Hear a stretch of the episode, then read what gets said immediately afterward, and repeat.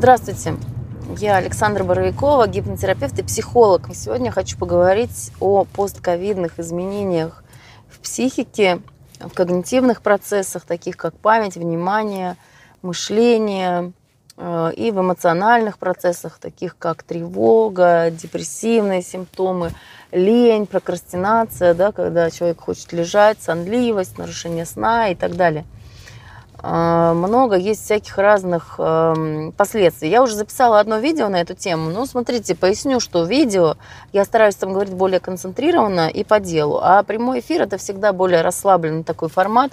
В нем всегда, конечно, больше воды. Э, но вообще я очень люблю, когда задают вопросы, я могу на них отвечать, и это мне помогает э, концентрироваться на теме и на том, что вас на самом деле волнует. А ну, когда я веду видеозапись, то я говорю о том, что волнует меня преимущественно. И отвечаю на те вопросы, которые мне уже задали. Вот сейчас тоже на некоторые из них буду отвечать. Значит, какие у нас э, есть... Тем более, что я была на конференции вот на днях э, в институте имени Бехтерева. Э, конференция называется «Альянс Психолог – это специалист, так сказать, общего профиля. Психотерапевт – это уже доктор, который лечит медикаментами и беседой.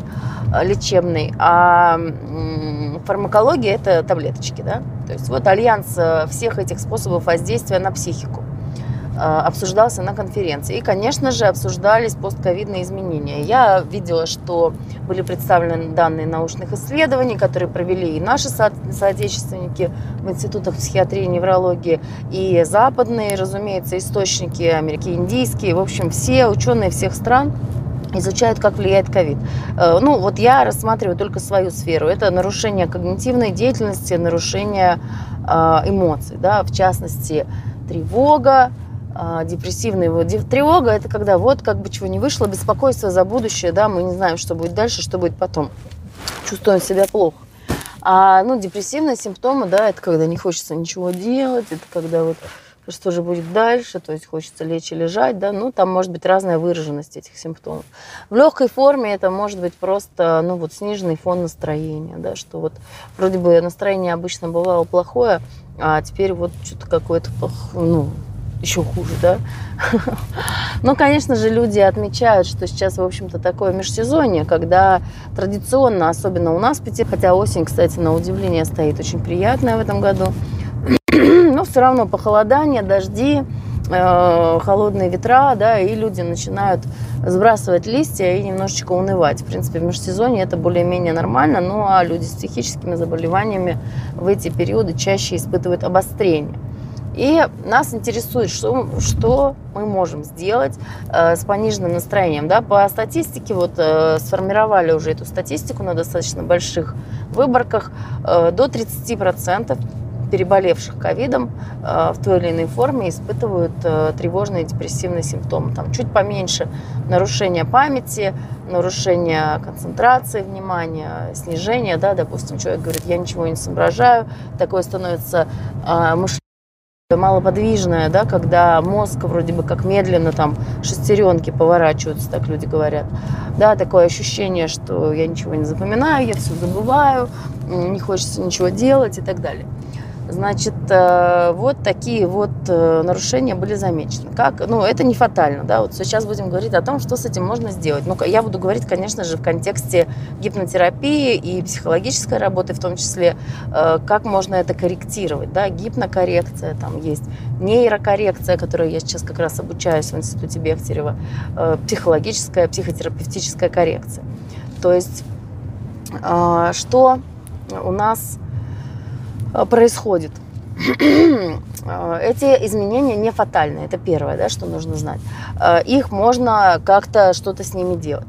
То есть в первую очередь можно принимать витамины, соответствующие там комплексы, там всякие, допустим, натропные средства, но это, конечно же, должен назначить ваш врач, который знает ваши там всякие особенности, противопоказания, которые вам э, порекомендует тот или иной препарат. То есть можно обратиться к своему врачу. Лучше всего, правда, обратиться все равно к врачу-психиатру. Я понимаю, что никто не любит психиатров, все к ним предвзято относятся. Но на самом деле э, все равно, вот как раз на конференции, опять же, обсуждался этот вопрос. То, что 80% психотропных препаратов назначается врачами общей практики. То есть врачами-терапевтами, да, врачами-неврологами, врачами какими-то совершенно там гастроэнтерологами, да, у человека, допустим, там, не знаю, синдром раздраженного кишечника, да, это чисто психосоматический признак, да, который на самом деле причиной его является невроз. И лечить тут надо невроз. Человек обращается к гастроэнтерологу, то, что у него там э, постоянный понос или наоборот запор. И э, невролог, э, этот, господи, гастроэнтеролог видит, что у него это невроз, но слово психосоматика ему произносить запрещено. Поэтому он назначает ему фенибут и говорит, это вам для нормализации. Там, да? А на самом деле это препарат от невроза. Ну, так, очень условно, да, в широких, говорю, терминах. А, человеку легче становится или там назначают ему антидепрессант. Да? Ну, смотрите, врача гастроэнтеролога не учили назначать антидепрессант. Этому учили только врача-психиатра. И даже врача-невролога тоже не учили назначать эти препараты. Противотревожные, все эти наотропные. Этому учили психиатр. То есть вы приходите к психиатру, он понимает, что у вас с вами. Вы говорите, у меня там такие-то когнитивные нарушения с расстройствами памяти, внимания. Мы идем к врачу-психиатру, либо к клиническому психологу, если он у вас есть сожалению, много их где нет. То есть э, это все лечится ну, совершенно нормальными легкими препаратами, никто не собирается превращать вас в овощ. То есть можно обратиться к врачу, но почему нужно именно к психиатру обращаться? Потому что э, этих людей учили, что делать в такой ситуации. Так называемая малая психиатрия, то есть это неврозы, все эти тревоги, депрессии, вот всякие такие невротические симптомы комплексы, вот и как раз нарушение когнитивной сферы. То есть, если мы хотим лечиться медикаментозно, врач там вам может назначить препараты группы Б, да, или ну, он там собирает о вас э, всякие там анамнез, там ваши данные, исходя из этого принимает решение, что вам можно назначить.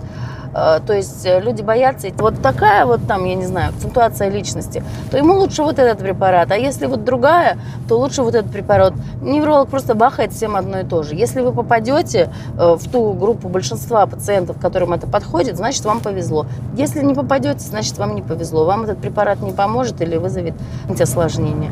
То идти к человеку, к профильному специалисту всегда. То есть, если нужны рекомендации хороших врачей в Петербурге, я подскажу, пожалуйста, обращайтесь.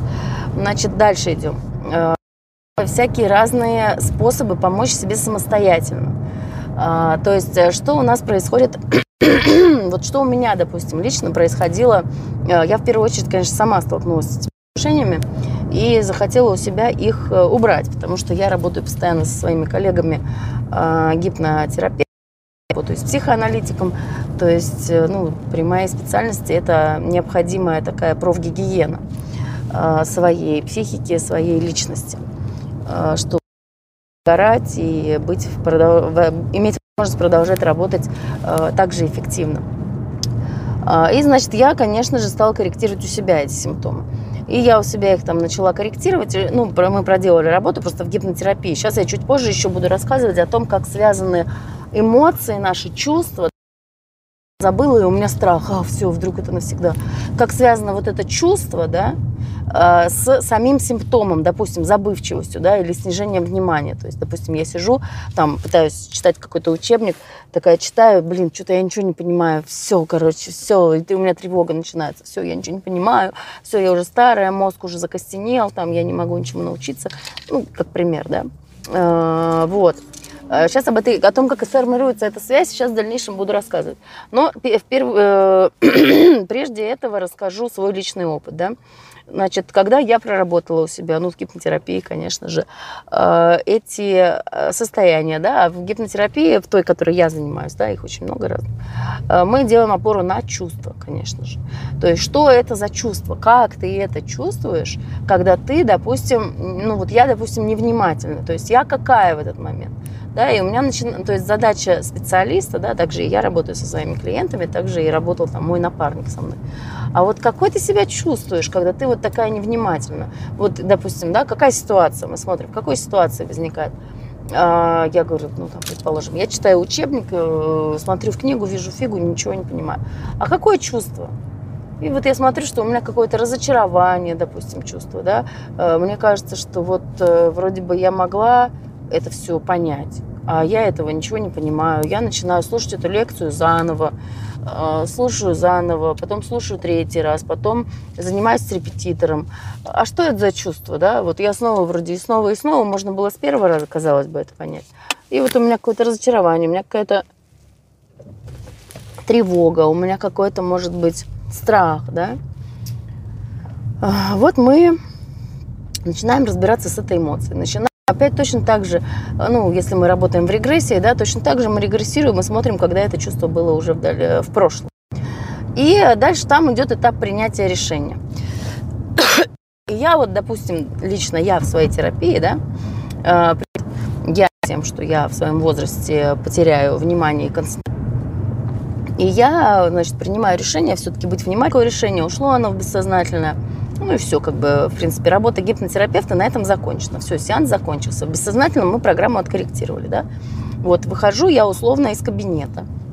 Выхожу, э, прихожу там к себе на кухню, да, и э, смотрю, о, у меня же вот здесь какие-то витамины лежат еще с прошлого раза. Я их начала принимать и о, дай-ка я их начну снова принимать. Они же как раз для памяти. Хорошо. Потом раз я там к своему врачу пришла и говорю э, по другому вопросу. Я говорю, слушайте, а вы случайно не знаете, что может что это внимание там и память восстановить. Он говорит, да, вот там можете вот это попринимать. Я такая, о, классно, точно, спасибо, все. Потом пришла, допустим, э, ну, я не знаю, там, у меня есть врач-физиолог, да, который там детей моих консультирует. Я говорю, слушайте, вот есть такая проблема, еще ему, пожалуйста. Он говорит, а вы как питаетесь? Вам надо питание свое откорректировать. Я говорю, да, как мне его откорректировать? И он говорит, вот 80 грамм там орехов и сухофруктов в день, там, ну, в связи с тем, что я поступила в институт Бехтерева, да, там большая интеллектуальная нагрузка. 80, 80 граммов, значит, орехов и сухофруктов. Я говорю, фу, я их не люблю. Он говорит, нет, ну подождите, вы свои когнитивные или что? Я говорю, ну да, хочу. Все, значит, 80 граммов орехов и сухофруктов, чайную ложку кунжута там каждый день. Там, ну, еще там по питанию он мне всякие разные рекомендации дал. Шпинат, говорит, надо есть. Я говорю, «А, Здравствуйте, Владимир.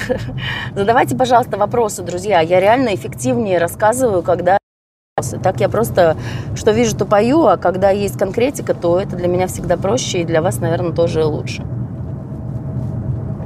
Ну вот, значит, эм, он говорит, ну вы хотите когнитивную сферу восстанавливать или нет? Я такая, ну да, да, конечно, хочу.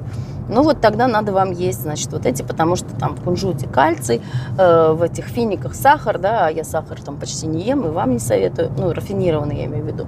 А глюкоза-то нужна для работы мозга? Нужна. Значит, глюкоза все-таки, ну, где-то ее надо брать. А где ее брать? Вот в сухофруктах там самая наиболее такая невредная глюкоза, скажем так, да.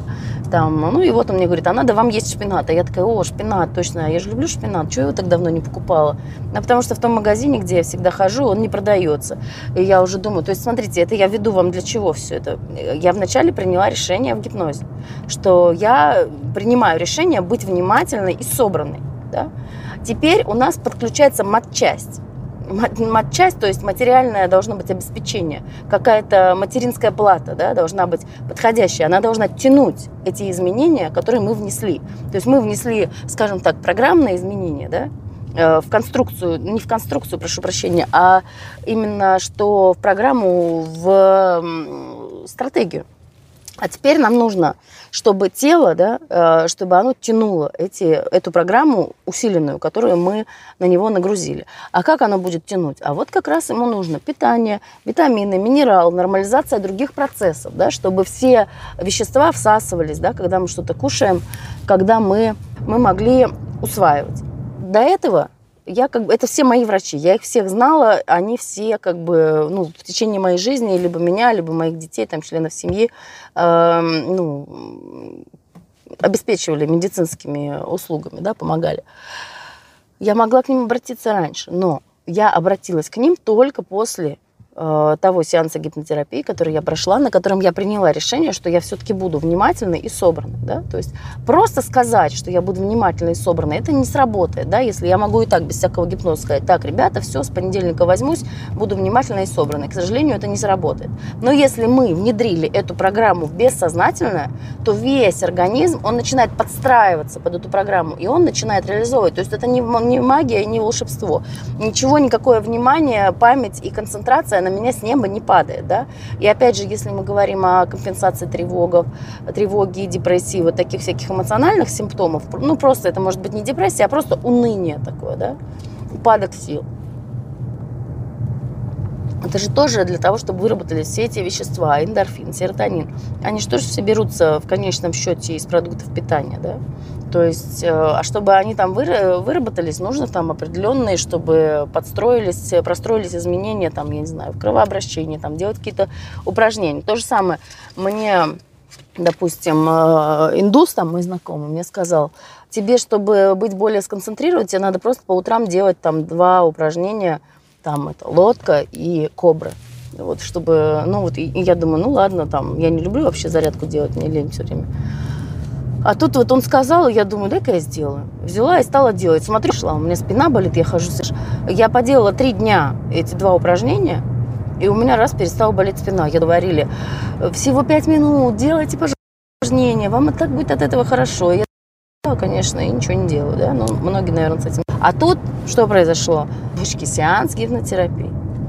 Прошел этот сеанс, принято было решение Дальше пошла матчасть, матобеспечение, да, питание, витамины, минералы, какие-то там, может быть, даже какие-то капельницы, вот мне предлагали там. Э, все эти упражнения, да, опять же, физические упражнения. Физические, если мы занимаемся умственной деятельностью, мы должны заниматься физической активностью и желательно с весом, потому что кровообращение, да, тело, телом управляет тоже мозг, точно так же, как и умственной деятельностью. И если мы задействуем э, тело, то мы все равно э, кровообращение мозга таким образом усиливаем. То есть это вот все вот эти простые э, приемы, да, которые все можно сделать для того, чтобы вам стало лучше. Там есть всякие препараты, типа гинкобилобы, да, например, которые стимулируют память, совершенно безрецептурные, и точно так же назначают их психиатры. Потом, там, что еще? То есть э, психиатры реально назначают гинкобилоба при деменции даже, при, э, для пожилых людей, когда есть уже такое возрастное ухудшение памяти. То есть это хороший, эффективный препарат, который совершенно безрецептурный, продается в аптеке. Ну, там, берок, какие-нибудь витамины группы В, да, или там еще что-нибудь все это есть, мы все это знаем, мы к этому всему, как казалось бы, можем прибегнуть. Но вот лично я да, к этому всему прибегла вот так вот массово и разом только после сеанса гипнотерапии, когда я приняла вот это решение. Вот. Значит, э, все, достаточно об этом. Значит, сейчас хочу рассказать про что? Про а, то, как э, формируется да, вот эта связь и почему мы на нее можем через гипноз воздействовать. Потому что, на первый взгляд, это звучит, конечно, странно, и люди этого не понимают. Но это действительно объективно вот э, такое понятие, как нейрокоррекция, да, то, что осуществляет э, нейропсихолог, на которого я сейчас учусь. То есть все это доказано, что это психотерапия является генно-моделирующим фактором. Но, к сожалению, широкой общественности эти, эта информация недоступна. Ну вот будем потихонечку развивать. Все равно люди воспринимают, к сожалению, гипноз и гипнотерапию как какую-то эзотерику, как какое-то волшебство, что там по мановению волшебной палочки что-то само по себе произойдет. Но, в общем, конечно же, это не так. Значит, эм, все научно обосновано, все происходит э, совершенно естественным природным образом. Значит, как у нас цепляется вот эта вот э, реакция тела, допустим, давайте как пример возьмем, эм, что возьмем мы как пример? Давайте возьмем как пример,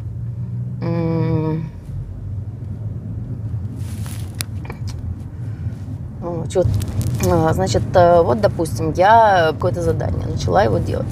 У меня возникла вот эта вот э, невозможность э, собраться и сконцентрироваться. Я думаю в какой-то момент, это, наверное, у меня ну вот я осознаю, предположим, да, это один из вариантов формирования. Я осознаю это изменение, и я как бы говорю себе, что-то со мной не то, что-то со мной не так. У меня какая-то проблема, вот я не могу собраться, да. Чем больше я начинаю на этом концентрироваться, э, зацикливаться, да, я снова начинаю к этому возвращаться. То есть, хотя, возможно, у меня эта проблема была уже до этого много раз. И несмотря на это, я все равно думаю, что вот связываю это как-то, вот, наверное, это с пандемией связано, наверное, это с ковидом связано, может, это с моим возрастом связано, может, это с какими-то моими личными событиями связано, да, то есть я начинаю с чем-то это связывать в своем сознании.